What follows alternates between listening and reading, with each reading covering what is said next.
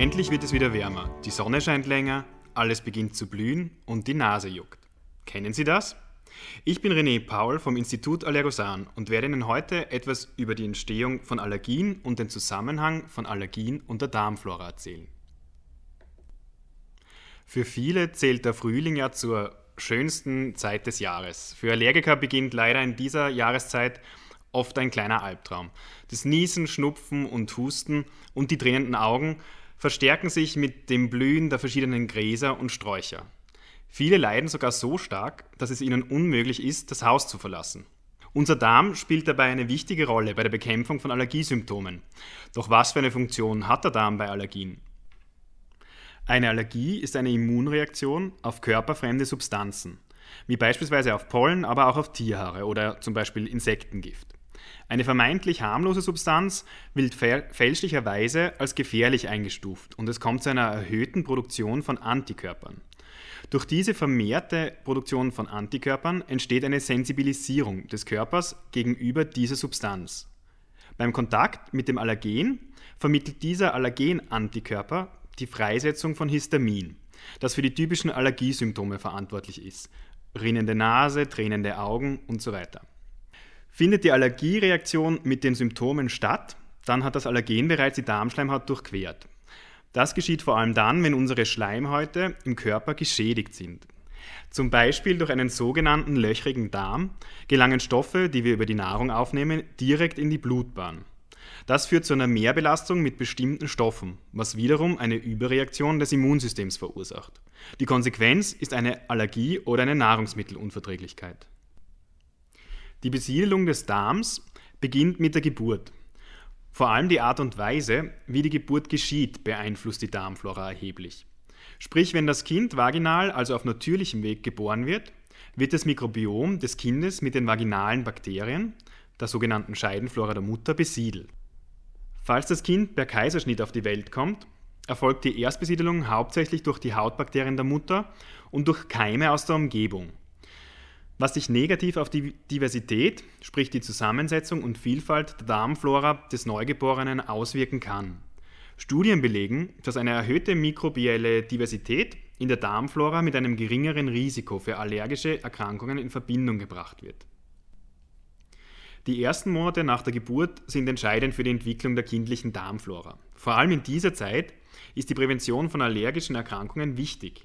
Dabei rückt die Bedeutung von Muttermilch in den Vordergrund. Die Muttermilch der Frau beinhaltet mehr als 200 verschiedene Zuckermoleküle und ist somit die komplexeste Muttermilch aller Säugetiere.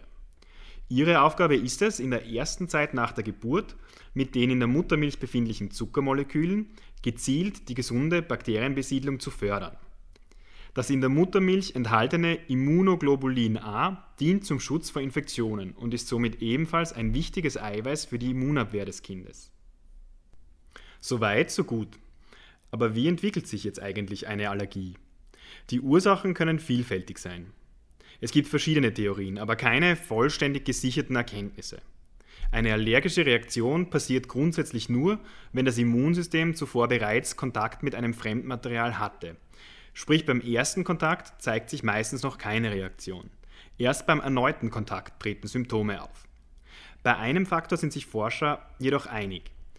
Die Genetik spielt eine große Rolle bei der Entstehung einer Allergie. Kinder, bei denen bereits die Eltern Allergiker sind, haben ein höheres Risiko, eine Allergie zu bekommen. Ebenso gilt, dass je mehr und länger jemand einem möglichen Allergen ausgesetzt ist, desto wahrscheinlicher entwickelt er eine Allergie. Besonders eine übertriebene Hygiene im Kindesalter kann sich negativ auf das Allergierisiko auswirken.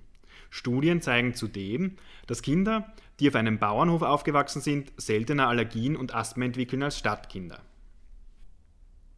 Es gibt immer weniger naturbelassene Lebensräume. Die Mehrheit der Menschen leben heutzutage in Ballungsräumen und sind ständigen Belastungen ausgesetzt, die das Immunsystem überfordern und Allergien hervorrufen können.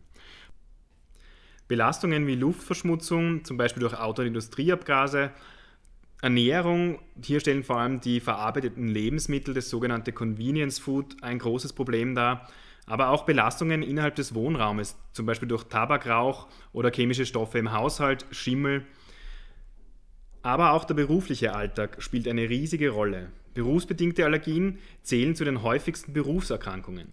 Der Körper beginnt auf bestimmte Stoffe in der Umgebung am Arbeitsplatz mit allergischen Reaktionen zu antworten.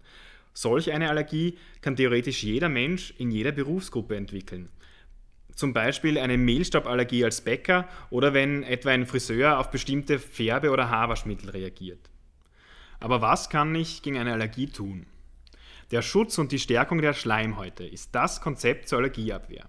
Denn über diese Barriere wird jeder allergieauslösende Stoff abgewehrt. Ein Weg zur Behandlung von Allergien ist der symptomorientierte Therapieansatz, bei dem die Auswirkungen der Allergie behandelt werden, wie der Name schon sagt. Zum Einsatz kommen hier Tropfen, Sprays und Tabletten zur Reduktion der Histaminfreisetzung. Die Ursache der Allergie wird jedoch über diese Maßnahme nicht behandelt. Sie dient lediglich zur kurzfristigen Behandlung und Linderung der Symptome. Ein anderer Ansatz ist die Desensibilisierung. Dabei wird der Körper schrittweise an eine bestimmte allergieauslösende Substanz gewöhnt, wodurch sich dann mit der Zeit eine Toleranz bildet. Langfristig gesehen ist die Methode einerseits sehr langwierig in der Umsetzung, zudem besteht auch keine Garantie dafür, die Allergie endgültig loszuwerden. Außerdem bietet es auch keinen Schutz vor neuen Allergien. Eine bewährte Methode ist der Therapieweg über die Stärkung der Schleimhäute. Diese sind bei Allergikern nicht mehr intakt und an der Allergieentstehung mitbeteiligt. Diese Therapieform behandelt den Ursprung einer Allergie und ist vor allem bei Menschen, die auf mehrere Stoffe allergisch oder unverträglich reagieren, von Vorteil. Eine gut funktionierende Darmflora spielt hierbei ebenfalls eine entscheidende Rolle. Probiotika unterstützen die Aufrechterhaltung eines gesunden Darmmikrobioms, was sich wiederum positiv auf die Stärkung der Darmschleimhaut auswirkt.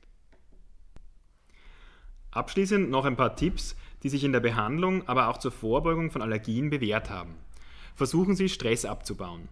Denn Langzeitstress führt zu einer entzündeten Darmschleimhaut und genau das will man. Blah. Versuchen Sie Stress abzubauen. Denn Langzeitstress führt zu einer entzündeten Darmschleimhaut und vor allem das ist bei Allergikern ein großes Problem. Das funktioniert durch die Einnahme der richtigen entzündungshemmenden Darmbakterien, welche sich in Probiotika wiederfinden. Steigern Sie Ihre Abwehrkraft. Versuchen Sie, in der Pollensaison lieber anstrengende sportliche Tätigkeit zu reduzieren und achten Sie stattdessen auf den Aufbau einer abwehrstarken Darmschleimhaut. Dabei helfen wiederum die guten Darmbakterien, die in Form von Probiotika mit einer Kombination aus sechs starken Leitkeimstämmen eingenommen werden können und den ganzen Darm von oben bis unten besiedeln. Und zu guter Letzt Histaminbildung im Darm stoppen. Dabei hilft Zink ganz ausgezeichnet. Generell gilt, B-Vitamine, Aminosäuren und diverse Spurenelemente sind notwendig für den Aufbau einer intakten Darmschleimhaut.